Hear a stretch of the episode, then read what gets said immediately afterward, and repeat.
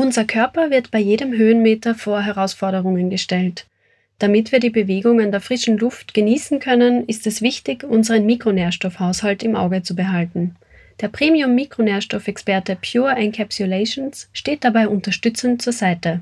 Pure bietet Mikronährstoffe in höchster Qualität und reiner Form, nach weltweit strengsten Standards und frei von unnötigen Zusatzstoffen. Mit dem Rabattcode BERG15 gibt es bis 31. Juli einmalig 15% auf alle Produkte von Pure Encapsulations.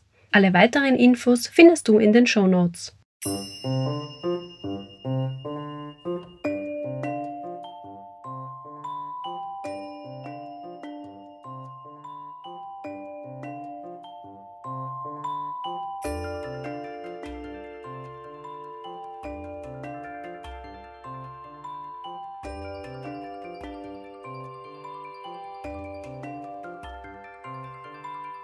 Hallo und herzlich willkommen beim Bergwelten Podcast, dem Podcast über Höhen und Tiefen. Mein Name ist Johanna Schwarz, ich bin Podcast-Producerin bei Bergwelten. Wir kennen die großen Helden und Heldinnen, die durch schwierigste Wände steigen, Grenzen überschreiten, immer neue kreative Ideen haben oder uns faszinieren, weil sie konsequent ihren Weg im Leben gehen. Leisten sie gegen alle Widerstände Großes und schaffen sie das über einen längeren Zeitraum, dann werden sie für uns zu Legenden. So wie Superman. Aber der fliegt auch nicht immer durch die Luft, sondern ist zwischendurch Clark Kent. Also ein biederer und tollpatschiger Journalist. Genau mit der Frage beschäftigen wir uns heute, was Legenden in ihrer Freizeit machen und ob Menschen, die ihr Tun so sehr lieben, überhaupt noch eine andere Beschäftigung im Leben brauchen. Apropos, legendär seid ihr auf jeden Fall. Die Bergwelten-Redaktion möchte sich bei euch allen bedanken, dass ihr unseren Podcast hört. Vor allem bei unseren ganz treuen HörerInnen, die bei jeder Folge dabei sind und die für unsere guten Bewertungen sorgen. Dadurch können wir für euch weiterhin Geschichten produzieren und noch mehr Menschen erreichen. Also lasst uns gerne ein paar Sterne da, abonniert uns überall, wo ihr Podcast hört und erzählt euren Freunden von uns. Danke. So, zurück zum heutigen Podcast und zum Thema. Legenden und ihr Freizeitverhalten. Klaus Haselböck, stellvertretender Chefredakteur von Bergwelten, ist mit mir gemeinsam im Studio. Hallo Klaus. Hallo liebe Johanna. Klaus, bei dir habe ich so den Eindruck, du lebst richtig für die Berge. Da stellt sich ja gar nicht die Frage, was du in deiner Freizeit machst. Also ganz so einseitig ist es auch nicht. Es stimmt schon, ich gehe zwar in meiner Freizeit auch noch klettern, aber mich zieht auch das ganz andere an, also zum Beispiel freitauchen zu gehen, Banjo zu spielen. Ich liebe die Oper oder auch die Meditation ist zuletzt wieder stärker in mein Leben gekommen. Das Leben, finde ich, ist einfach zu spannend, um nur dieses eine Ding zu machen. Aber Johanna, weil wir heute ja über Legenden reden, in welchem Bereich gestehst du dir selbst einen Legendenstatus zu? Ähm, boah, puh. Ähm, also es gibt in meiner Heimatstadt Innsbruck ein paar Urban Legends, von denen ich offenbar Teil bin, aber das würde jetzt den Rahmen hier sprengen. Aber der Begriff Legenden macht ja aktuell ziemlich die Runde und die gibt es offenbar überall. Im Fußball, in der Popkultur, in der Oper oder bei der Mafia. Hast du dir schon einmal Gedanken gemacht, wie man zu einer Legende wird? Also was braucht es da dazu? Also im Alpinismus ist das ja relativ einfach. Ich würde sagen, der begünstigt eigentlich fast die Legendenbildung. Deshalb sind auch die letzten 200 Jahre ja voller wagemutiger Geschichten und damit ein ideales Feld, um Legenden zu produzieren. Ich kenne aber einen, der selbst eine Legende seines Faches ist und das Phänomen viel fundierter zusammenfassen kann. Der Wiener Philosophieprofessor und Buchautor Konrad Paul Lissmann. Das Wort Legende kommt aus dem Lateinischen und bedeutet so viel wie das zu Lesende. Legenden fordern uns also auf, einer Geschichte zu folgen. Es sind Geschichten, die nicht nur erzählt und mündlich weitergetragen, sondern die aufgezeichnet wurden. Zur Legende können also nur Menschen oder Begebenheiten werden, über die es etwas Erinnerungswürdiges zu berichten gibt. Es darf sich nicht rasch verflüchtigen, es muss etwas bleiben, weil es um etwas Besonderes, vielleicht auch Erschütterndes geht. Um eine Legende handelt es sich, wenn etwas immer wieder hervorgeholt, erinnert, besprochen und nachgelesen wird, weil man eben von einer Geschichte nicht genug bekommen kann. Das hört sich ja jetzt nicht so spektakulär an. Demnach wäre bei uns beiden der Legendenstatus zumindest schon in Reichweite. Zumindest Bürolegenden vielleicht. Ich würde sagen, das geht sich noch nicht ganz aus. Für Professor Lissmann gibt es nämlich wesentliche Elemente, die einen Menschen zur Legende machen. Und in dieser Liga spielen wir wohl nicht mit. Zur Legende gehören der Schmerz, die Qual, die Verzweiflung, die Selbstüberwindung, glatter Erfolg, makellose Karrieren, prognostizierbare Ereignisse, blasse Charaktere laden nicht zur Legendenbildung ein. Legenden benötigen unverwechselbare Individualitäten. Sie sind keine Abziehbilder. Legenden leben von der Einmaligkeit von Ereignissen, nicht von der Serienproduktion. Um zur Legende zu werden, gehören der Abgrund und das Abgründige dazu. Manchmal auch das Tragische. Oha, heftig. Aber stimmt schon, ich erinnere mich, wie der Hermann Mayer nach seinem Sturz bei den Olympischen Spielen in Nagano wieder aufgestanden ist und ein paar Tage später die Goldmedaille gewonnen hat. So wird man zur Legende. Das ist schon ein anderes Kaliber und geht sich im Büro vielleicht eher nicht aus. Wer fällt dir denn da bei den Bergsteigern ein? Gibt es da auch solche Stehaufmännchen? Also beim extremen Bergsteigen gehören die Qual und die Lebensgefahr fix dazu. Der Schmerz, die Verzweiflung, das Tragische sind auch nicht weit weg. Kurzum, man hat beste Chancen zur Legende zu werden. Idealerweise überlebt man seine Abenteuer auch und kann uns davon erzählen, wie der Südtiroler Hans Kammerlander. Hans ist auf 12 8000ern gestanden. Das klingt in Zeiten, wo alle 14 8000 in einem halben Jahr bestiegen werden, ist gar nicht mehr so speziell. Den Unterschied macht der Stil. Der Südtiroler war immer ohne zusätzlichen Sauerstoff unterwegs und hat Geschichte geschrieben. Gemeinsam mit der Oberlegende Reinhold Messner gelang es ihm, zwei 8000 in einem Stück zu überschreiten. Das hat bis heute niemand wiederholt. Außerdem ist er ein brutal guter Skifahrer. Vom Nanga Parbat gelang ihm die erste komplette Skiabfahrt eines 8000ers. Richtig bekannt wurde er aber durch seine Abfahrt vom Everest. Da ist er solo und in Rekordzeit rauf und mit den Skiern runter. In Summe war er legendäre 23 Stunden unterwegs. Sensationell auf jeden Fall. Großer Alpinismus. Würde dem Professor Lissmann da nicht das Tragische fehlen, das die Legende dann zur Legende macht? Das Tragische blieb auch dem Hans nicht erspart. Der Mannersluh wurde sein persönlicher Schicksalsberg. Im Jahr 1991 musste er die Besteigung knapp unterhalb des Gipfels wegen Sturms abbrechen und verlor bei dieser Tour wenig später zwei seiner Freunde. Einer stürzte über eine Wächte ab, der andere wurde vom Blitz erschlagen und Kammerlander musste in Gewissheit der beiden Todesfälle noch weiter am Berg ausharren, weil das schlechte Wetter einen Abstieg nicht zuließ. Später kam er wieder zum Mannersluh, hat ihn aber nie bestiegen und vor zehn Jahren hat er einen Autounfall verursacht und bei dem ein junger Mann starb.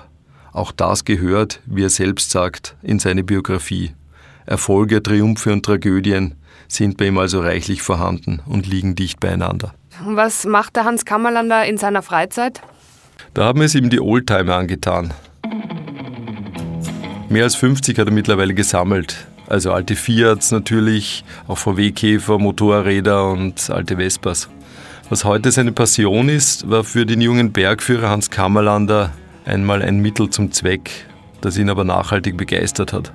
Ich war 19, Führerschein habe ich gehabt und da war ich plötzlich mobil und war immer sehr aufgeregt. Und irgendwann kam der Wunsch, noch einmal so einen Fiat 500, einen guten, zu kaufen. Oldtimer stehen als Fortbewegungsmittel ja jetzt nicht unbedingt für wild und radikal und bei einem extremen Alpinisten wie Hans Kammerlander denkt man wahrscheinlich eher an einen robusten Geländewagen und sicher nicht an so ein fragiles Auto wie einen alten Fiat 500. Aber Hans spricht selbst oft von dem Wettlauf, den er an den großen Bergen mit anderen Alpinisten erlebt hat, etwa wer als erster auf den Seven Second Summits steht. Und wenn man so viele Grenzerfahrungen gemacht hat und die schon zur Selbstverständlichkeit geworden sind und es über lange Zeit gefährlich hergeht im Leben, sind Oldtimer offenbar genau der Ruheort, den er braucht. Sie bringen für ihn die ersehnte Entschleunigung. Weil ich äh, nehme, wenn das Wetter schön ist, und weil ich im Sommer immer noch sehr viel als Bergführer unterwegs bin, ist zwar mehr fast Hobby als Beruf inzwischen, aber ich fahre dann in Arntal los, ein bisschen früher, nehme einen Fiat 500er oder eine Ente, VW Käfer, Cabrio oder wie es halt auch ist, oder Opel GT. Ich habe einfach so verschiedene Auswahl. Meine Autos sind nicht protzig, sind kleine, aber sauber restauriert. Und ich roll gemütlich hin zu den Bergen mache eine nette Klettertour, auch als Bergführer und freue mich, und das kann ich mit Worten fast nicht beschreiben, ich freue mich schon, wenn ich herunten bin, auf die Heimfahrt, was ich mit dem normalen Auto dann gemacht, die scheiß Heimfahrt jetzt. Und mit Oldtimern freue ich mich, dann habe ich, wenn ich wieder zu Hause bin, zwei tolle Hobbys kombinieren können. Wenn man die Berge vor allem vom Wandern kennt, weiß man ja um die Entdeckung der Langsamkeit oder besser gesagt, man findet den Zauber in der angemessenen Geschwindigkeit.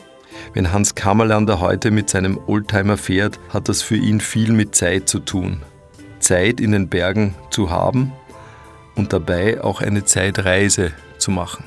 Ich fahre ja langsam mit dem Oldtimer und dann habe ich viel, viel, viel, viel mehr Zeit, die Berge zu sehen, als wenn du eventuell schnell fährst und aufpassen musst. Nein, rollen, die Berge anschauen, das kann man sehr gut kombinieren und vor allem für mich ist es zurück in die Jugendzeit. Jeder Gipfel was Besonderes war, wenn ich oben war, dann war das Gipfelglück so intensiv und die Freude. Später als Profi, wenn ich auch auf den hohen Bergen war und ich oft das Gefühl gehabt, da ist ein Gipfelerfolg. Das Glücksgefühl habe ich vermisst, weil der Gedanken schon wieder beim nächsten Berg gewesen ist. Die Änderung der Perspektive ermöglicht uns, das Vertraute neu zu sehen. In diesem Fall dank eines Oldtimers oder einer Vespa, mit der man auf einer Passstraße gemütlich hinauftuckert. Für mich ist das eine wichtige Frage zum Wesen der Freizeit. Soll sie möglichst komplementär oder unserem liebsten Tun doch sehr nahe sein? David Lahmer, der viel zu jung verstorbene Tiroler Spitzenalpinist, hat in seiner Bergweltenkolumne zum Thema Ausgleich einmal Folgendes geschrieben. Auch wenn es mir gar nicht leicht fällt, mich auf etwas anderes einzulassen, weiß ich doch, wie wichtig es ist, Abstand zu gewinnen. Das hilft, die vergangenen Expeditionen einzuordnen und die kommenden Ziele aus einer anderen Perspektive zu sehen. Das hört sich stimmig an. Wenn man sein Hobby zum Beruf macht, dann hat man ja bekanntlich kein Hobby mehr und braucht aber irgendwie trotzdem einen Ausgleich. Niemand möchte nur seiner Leidenschaft folgen, weil sonst macht dich das am Ende ja auch fertig, wird zur Gewohnheit und am Ende hast du gar keine Freude mehr an dem, was du eigentlich mal richtig gerne gemacht hast. Was hat ihm diesen notwendigen anderen Blickwinkel gegeben? Für ihn war es das Skifahren im Winter, dieser Ausgleich. Das dürfen wir uns natürlich jetzt nicht vorstellen, dass er Pistenskifahren gegangen ist, sondern bei ihm ging es darum, dass er halt irgendwelche wilden Rinnen runtergebreitert ist. Also durchaus auch eine adrenalinige Geschichte und das Surfen, das hat er auch geliebt. Das überrascht mich jetzt. Hätte ich nicht damit gerechnet, dass David ein Wassermensch war. Ja, ich glaube, es ging bei ihm genauso um den Kontrast. Das Klettern ist halt für ihn das Festhalten immer, das Du musst dich festhalten, um hinaufzukommen und beim Surfen ist genau das Gegenteil. Da musst du loslassen können, um zu spüren, wie die Welle übernimmt und dich bewegt. Außerdem, das überrascht dich vielleicht auch, Fliegenfischen war auch genau seines. Ich hätte noch eine Frage zu Hans. Wenn er mehr als 50 Oldtimer besitzt, hat er dir auch verraten, ob er da einen Liebling hat? Ja, den gibt es. Und zu seinem liebsten Auto hat er eine ganz besondere Beziehung, obwohl es nicht einmal aus Italien kommt. Ich habe einen großen Traum, das ist, den habe ich in Hamburg gekauft, ein Oldtimer am VW Käfer.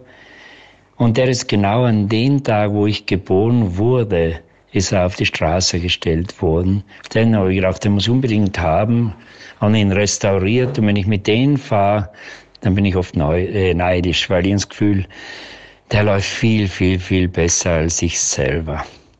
Hans Kammerlander reist durch seine Oldtimer-Fahrten in seine eigene Vergangenheit und kann sich so entschleunigen. Ich frage mich, ob es den anderen Legenden genauso geht. Haben die auch Hobbys, die sie ihrem eigenen Tun im Endeffekt näher bringen oder wollen sie das ganz andere? Mit welcher Legende hast du noch gesprochen? Also wenn es ums Felsklettern und die großen Wände geht, führt an den Huberburm kein Weg vorbei. Die beiden, Thomas und Alexander, sind der Inbegriff für super motivierte Kletterer und beide haben in den letzten Jahrzehnten konsequent Meilensteine gesetzt. Maximale Schwierigkeiten, Free Solo, gewaltige Wände, Speedrekorde, da war einfach alles dabei und natürlich stets auf höchstem Niveau, immer intensiv, meist im Neuland. Als ich Thomas Huber gefragt habe, was denn Freizeit für ihn ist, konnte er mit dem Begriff nur wenig anfangen. Er geht auch da neue Wege. Jetzt seit könnte ich rauspicken, was ist für mich Berufszeit? Klar, ich verdiene mein Geld mit dem Bergsteigen. Aber ist das jetzt Berufszeit? Und das andere, was ich noch tue, wo ich kein Geld verdiene, Paragleiten, ähm, Jagern oder Musik, ist das dann Freizeit? Na, ich glaube, ich habe äh, Qualitätszeit in meinem Leben und ich habe es geschafft, all das zu tun, was ich, für was ich brenne und das ist einmal mittlerweile auch das Jagern, das ist Fliegen, das ist die Musik, das ist ähm, Bergstein, Klettern, äh, ähm, ja, eigentlich das Leben. Zur Musik, die den Thomas Huber sehr beschäftigt, hat er schon von Kindheit an einen starken Bezug. Für ihn ist Musik nicht zwingend mit den Bergen verwoben, zumindest nicht auf den ersten Blick. Der Gedanke an Musik bringt ihm frühe Erinnerungen zurück und lässt ihn an familiäre Traditionen denken. Die Musik hat mein ganzes Leben lang begleitet. Ich muss sagen, wir sind äh, musikalisch erzogen worden. Unser Papa ist äh, sehr musikalisch gewesen, hat Geige gespielt, hat einen Männerchor geleitet und dahingehend hat er natürlich auch gehofft, dass wir diese klassische Linie weiter verfolgen. Muss ich ganz ehrlich sagen, es ist ihm nicht ganz gelungen. Thomas Huber Senior durchstieg mehr als hundertmal die Watzmann-Ostwand und stand auf vielen anspruchsvollen Gipfeln der Alpen. Thomas und Alexander nahm er schon in die Berge mit, als sie noch Kinder waren und wurde so auch zu ihrem Vorbild. Nur bei der Musik hatte Thomas einen anderen Zugang. Unser Vater hat einmal gesagt, als er oben gestanden ist auf dem Gipfel, macht die Augen zu, hört den Wind und fühlt diese Atmosphäre. Und mein Vater hat dann irgendwann gesagt, wenn er das so wahrnimmt, diese Weite, dann hört er eine Symphonie von Beethoven. Ich von meiner Seite muss sagen, wenn ich in diesen Bergen bin und diesen Wind wahrnehme und alles, dann höre ich nicht unbedingt die Musik, sondern da bin ich so in dieser Welt und höre tatsächlich nur den Wind und die Berge. Und es erfüllt mich von so viel ja, Freiheit, das kann man sich gar nicht vorstellen. Musik und Bergsteigen sind für Thomas also keine grundverschiedenen Dinge, ganz im Gegenteil. Die sind mit einem starken Band verbunden. Thomas betreibt einen radikalen Alpinismus und er prägt auch die Art, wie er heute Musik macht. Seine musikalische Seilschaft heißt Plastic Surgery Disaster. Die Band betreibt damit Kumpels aus Berchtesgaden und fungiert als deren Frontman. Die Ausrichtung ist Programm Stoner Rock.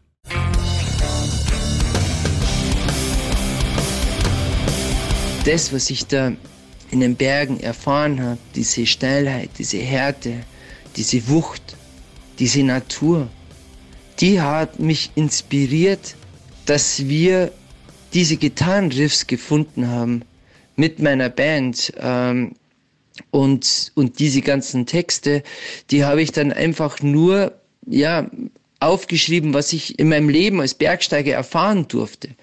Und somit ist praktisch die, die Bühne der Musik für mich gleichzeitig auch ein Sprachrohr über das, was ich in meinem ganzen Leben erfahren durfte, als Bergsteiger. Und klar, das ist teilweise extrem, sehr hart, sehr wuchtig, aber auch liebevoll, sanft. Und genauso ist auch unsere Musik. Jetzt kommt eine kurze Werbeunterbrechung. Du bist auf der Suche nach einem leichten E-Bike für den nächsten Campingtrip? Ein E-Bike, das dich gleichzeitig auch durch deinen Alltag bringt? Dann bietet Victoria Bikes den perfekten Partner. Das Fibron Carbon E-Bike. Das Fibron ist bis zu 7 Kilogramm leichter als vergleichbare E-Bikes und lässt sich extra einfach auf den Fahrradträger an deinem Fahrzeug heben. Die zusätzlichen Mountainbike-Gene machen es zum optimalen Begleiter auf extra langen Touren auch durch unwegsames Gelände. Und dank der Trekking-Vollausstattung bist du zurück im Alltag ganz flexibel unterwegs. Neugierig auf mehr? Alle Infos findest du auf victoria-bikes.com. Werbung Ende. Als Kletterer hat sich Thomas Huber von den Touren in den Heimatbergen zum Spezialisten für wilde Linien durch riesige und ferne Wände entwickelt, von den USA über Indien und Pakistan. Apropos Asien. Yin und Yang ist ja das Symbol der sich ausgleichenden Gegensätze. Auf die Nacht folgt der Tag, das Heiße bedingt das Kalte und das Aktive das Passive. Im Sinn dieser Philosophie könnte man meinen, dass der harte Kletterer Thomas Huber in der Musik das ganz Weiche sucht. Oder ja Kuschelrock genau seines sein könnte. Das sieht der authentische Bayer ganz anders. Ich glaube, das Klettern formt dich als Mensch das, und formt dich auch in dieser Art von Musik. Und äh, ich habe schon einige Bands gesehen, ähm, die jetzt dann so eher so im Schlager unterwegs sind. Naja, die gehen halt einmal so vielleicht gemütlich in die Berg, aber das war's dann schon. Wenn ich jetzt äh, einen Song hernehme ähm, wie Desire oder oder Sunrise, das sind so momentan so unsere genialen Songs, die wir aber in unserem Repertoire haben. Da stelle ich mir keinen Wiesenhügel vor, sondern da steht dann vor mir der Cerro Torre. Und um den Cerro Torre zu besteigen, den kannst du nicht mit leisen Tönen besteigen, sondern da braucht man schon einiges an Wumms. Und diesen Wumms will auch Thomas auf der Bühne spüren. Da dürfen die Berge ausnahmsweise weit weg sein. Sie müssen seine Gedanken nicht beherrschen. Oder genauer gesagt, da wird konsequent separiert. Alles nämlich zu seiner Zeit. Am Gipfel hört Thomas keine Symphonien, sondern lässt den Wind Wind sein. Das genügt in diesem Moment. Genauso ist er auf der Bühne voll als Musiker präsent. Das ist für nicht der Moment, über kleine Leisten oder kommende Expeditionen zu sinnieren. Dass er als Sänger seinen Einsatz trifft und die Stimmlage passt, ist jetzt der wichtigste Move. Ob Musik oder Klettern, im Hier und Jetzt zu sein. Wenn es ein Erfolgsgeheimnis der Huberburm gibt, dann genau dieses. Ich denke in diesem Moment nicht an die Berge. Es entstehen zwar Bilder, aber wenn man wirklich mit dieser Musik dann sich auseinandersetzt und wenn man sie auch kreiert, wenn man dann mittendrin ist und surft in diesen Gitarrenriffs, dann ist man nur im Hier und Jetzt auf der Bühne. Okay, wow. Ich kenne die Musik von Thomas Huber jetzt noch nicht, aber so intensiv wie seine Erzählungen davon sind, sollte ich da vielleicht doch mal reinhören. Einen Link zur Musik von Thomas Huber findet ihr in den Show Notes. Schon erstaunlich, wie unterschiedlich und doch eng verwoben zwei Leidenschaften sein können. Klaus, hast du uns für diesen Podcast noch jemanden mitgebracht? Eine Frau vielleicht? Bingo! Es geht um Christine Thürmer. Sie ist keine Alpinistin. Sie wagt sich also nicht in dünne Luft oder durchsteigt schwindelerregende Wände. Mit 60.000 Kilometern ist sie allerdings die meistgewanderte Frau der Welt. Sie ist legendär, obwohl sie Plattfüße und X-Beine hat, sowie laut Eigendefinition mindestens 5 Kilo Übergewicht. Außerdem ist sie im Sport eine richtige Niete. Sie erinnert uns also daran, dass Wandern die demokratischste aller Bergsportarten ist. Das kann jede und jeder. Entdeckt hat die ehemalige Karrierefrau das Weitwandern erst mit 40, als ein enger Freund einen Gehirnschlag erlitt. Lebenszeit ist seitdem ihre wichtigste Ressource. Ihre Ausrüstung kauft sie beim Discounter und ihre Wege sucht sie abseits der großen Trampelpfade, auch weil dort das Unterwegssein günstiger ist. Und ganz klar, Wandern ist seit gut 15 Jahren ihr Beruf. Dass Wandern mein Beruf ist, das hat eher eine psychologische Komponente. Ist auch übrigens ein Ratschlag, den ich allen Wanderanfängern für die erste Langstrecke mitgebe. Denn wenn du so eine Langstreckenwanderung als deine Once-in-a-Lifetime super-duper Urlaubstrip siehst und dann kommen die Probleme und es ist unterwegs nicht die Frage, ob es Probleme gibt, es nur die Frage, wann, wie oft und welche, dann bist du total frustriert, weil ich habe ja so viel Geld gespart, habe womöglich ein Sabbatical genommen, nur um diese Tour machen zu können und jetzt ist das Wetter scheiße oder das Essen schlecht und dann frustrierst du total und fährst du dann nach Hause. Stellst du dir aber vor, dass das Wandern dein Beruf ist, dann nimmst du so eine Probleme viel einfacher hin, denn beim Beruf erwartet ja auch niemand, dass immer alles toll ist. Deswegen ist Wandern mein Beruf und deswegen brauche ich auch ab und zu mal Freizeit. Also, was macht sie in ihrer Freizeit? Da ist Christine Thürmer am Aktienmarkt präsent. Vor unserem Gespräch habe ich gedacht, dass dies ein Gegenpol zur Beschaulichkeit des Wanderns sein könnte. Christine hat mich eines Besseren belehrt und mir klargemacht, dass ich ein Klischee von der Börse habe. Für sie hat das Investieren in Aktien überhaupt nichts mit der Lust am Spekulieren, dem Adrenalinschub schneller Entscheidungen oder der Hoffnung auf das ganz große Geld zu tun. Sie sieht sich selbst als risikoaversen Menschen. Beim Wandern meidet sie ja auch riskante Wege. Hinter ihrem Engagement am Finanzmarkt stehen sehr pragmatische Gründe. Also wer hier auf dem Aktienmarkt äh, zockt und Lotterie spielt, geht in der Regel mit großen Verlusten nach Hause. Mir geht's hier wirklich um eine langfristige Anlage und da muss man einfach auch bescheiden sein, denn das dauert. Die meisten Aktien halte ich ja seit vielen, vielen, vielen Jahren. Und ich sehe die den Aktienmarkt so ein bisschen wie andere Leute so zum regelmäßig zum Zahnarzt gehen oder zur Krebsvorsorge. Das ist einfach was, worum man sich kümmern muss. Genau wie um Gesundheit. Da mache ich ja auch Gesundheitschecks. Und ich weiß, ich werde älter. Ich weiß, ich habe nur sehr, sehr kurz gearbeitet. Das heißt, ich werde da keine große Rente bekommen. Und ich muss mich halt darum kümmern, dass ich auch im Alter von irgendwas leben kann. Und deswegen ist es halt mein Job, mich darum zu kümmern, dass das Geld, was ich früher mal verdient habe, auch gut angelegt ist. Das ist meine Perspektive und nicht die Chance auf das große Geld, sondern einfach eine vernünftige Geldanlage. Die prinzipielle Sparsamkeit ist bei Christine nicht vom Himmel gefallen, sondern von einer grundsätzlichen Vernunft geprägt. Ihre Eltern haben ihr schon in der Kindheit den Umgang mit Geld vermittelt und durch ihr früheres Leben im Wirtschaftsbereich bekam sie den Feinschliff. Ich komme nämlich aus einer Arbeiterfamilie. Mir war klar, ich werde nie groß erben und ich wusste auch, ich will nie heiraten und schon gar nicht von einem Mann abhängig werden. Das heißt, mir war sehr, sehr früh klar, ich muss einen Job finden, in dem ich mich selber, ja, einfach gut versorgen kann. Das heißt, als ich angefangen habe zu arbeiten, habe ich sehr schnell Karriere gemacht und zwar in der Unternehmenssanierung. Ja, und um diese maroden Betriebe, die mir anvertraut waren, zu sanieren, muss man vor allen Dingen eines können, nämlich Kostenreduktion. Da war ich wirklich super drin, denn ich bin von Hause aus, auch von meinen Eltern her, aus ganzem Herzen sparsam, auch wenn andere Leute das jetzt als geizig bezeichnen würden. Ja, und deswegen lag mir Unternehmenssanierung sehr gut. Alle Betriebe, die damals durch meine Hände gegangen sind, die gibt es tatsächlich auch heute noch. Ja, und da ich berufsmäßig halt immer die Finanzen dieser Firmen im Auge haben musste, habe ich das dann einfach privat auch getan. Und da ist mir halt klar geworden, das nutzt nichts, äh, mein Einkommen, was ich ja nur äh, teilweise ausgegeben habe, weil ich eben wirklich von ganzem Herzen sparsam bin, das einfach auf dem Bankkonto liegen zu lassen, sondern ich wollte das Geld für mich arbeiten lassen. Ihr Engagement am Aktienmarkt bringt Christine genau die Freiheit für das Leben, das sie aktuell lebt. Ja, sie hat mit ihren Büchern Bestseller geschrieben und hat mehr als 150.000 Exemplare allein im deutschen Sprachraum verkauft.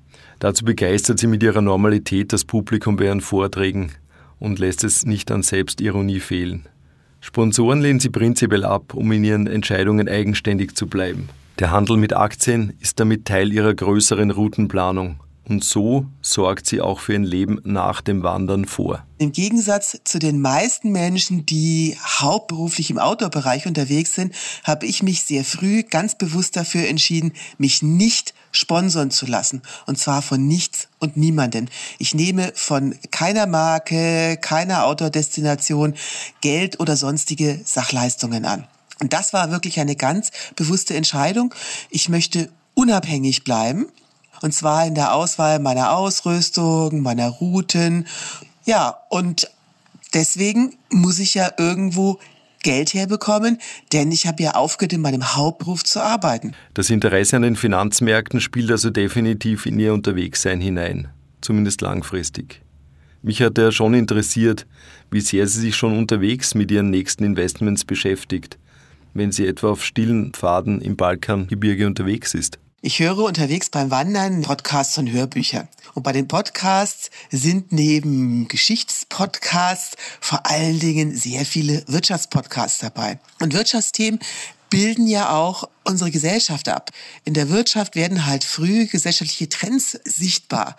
Also welche Aktie wird steigen, hängt sehr viel damit zu tun, welche Themen eine Gesellschaft bewegt, was gerade Trend ist, was gerade in ist. Und das finde ich total faszinierend zu sehen, wie sich die Wirtschaft, wie sich Gesellschaft verändern. Ja, und so denke ich schon indirekt über Investitionen nach, aber nicht unbedingt um eine konkrete Aktie. Ja, auch spannend. Das waren drei Legenden und drei sehr individuelle Zugänge zu ihrer Freizeit. Was können wir da für unser Leben mitnehmen, lieber Klaus? Also für mich ist auffällig, dass alle drei Sachen tun, die nur scheinbar losgelöst von ihrer eigentlichen Passion sind. Klar, man kann auch abseits der Berge Oldtimer sammeln, Musik machen oder mit Aktien traden. Wenn man genauer hinsieht, merkt man aber, dass bei allen dreien die Freizeit letztendlich auf ihr liebstes Tun einzahlt. Bei Hans Kammerland eröffnen die alten Autos in ihrer Langsamkeit eine neue Perspektive. Sie bringen plötzlich Wertschätzung in die Anreise und in die Abreise von den Bergen. Thomas Huber wiederum ist in der Musik genauso authentisch wie am Berg. Er klettert so intensiv, wie er mit seiner Band singt. Ist er in der Wand, dann ist er wirklich dort. Steht auf der Bühne, dann zählt nur das nächste Gitarrenriff und der nächste Einsatz. Er ist umso stärker in seiner jeweiligen Sparte, weil er stets voll präsent ist. Der Musiker ist ein Spiegelbild seiner eigenen Person. Okay, es sind also drei Menschen, die auch in ihrer Freizeit versuchen, maximal für den Moment zu leben. Könnte man das so zusammenfassen? Ja, unbedingt. Und das trifft auch bei Christine Thürmer zu. Allerdings aus einem anderen Winkel. Ihr macht das Wandern auch nach 60.000 Kilometer richtig Spaß. Meines Erachtens liegt das an ihrer Bescheidenheit und der Vorsorge, die sie getroffen hat. Es zahlt sich also aus, umsichtig zu sein. Dann kann man das tun, was man wirklich gerne tut. Und das klingt jetzt ein bisschen nach angestaubten Werten. Tatsächlich ist das aber die Basis für ein selbstbestimmtes Leben. Ja, und ein selbstbestimmtes Leben ist ja ein weiterer Faktor, der Legenden auszeichnet. Ganz genau. Danke Klaus fürs Erzählen. Danke euch fürs Zuhören. Unsere nächste Folge gibt es wie immer am 15. des nächsten Monats. Habt bis dahin eine gute Zeit in den Bergen. Wir freuen uns, wenn ihr uns eine Bewertung dalasst und uns überall abonniert, wo ihr Podcasts hört. Für alle, die noch nicht genug haben, online findet ihr uns auf bergwelten.com oder ihr kauft das aktuelle Bergwelten-Magazin. Ihr findet uns auch auf Instagram, Facebook und auf TikTok. Wir freuen uns auch dort von euch zu hören. Diese Folge des Bergwelten Podcasts wurde produziert von Klaus Haselböck und Johanna Schwarz. Unser Körper wird bei jedem Höhenmeter vor Herausforderungen gestellt. Damit wir die Bewegungen der frischen Luft genießen können, ist es wichtig, unseren Mikronährstoffhaushalt im Auge zu behalten. Der Premium-Mikronährstoffexperte Pure Encapsulations steht dabei unterstützend zur Seite. Pure bietet Mikronährstoffe in höchster Qualität und reiner Form, nach weltweit strengsten Standards und frei von unnötigen Zusatzstoffen. Mit dem Rabattcode BERG15 gibt es bis 31. Juli einmalig 15% auf alle Produkte von Pure Encapsulations. Alle weiteren Infos findest du in den Show Notes.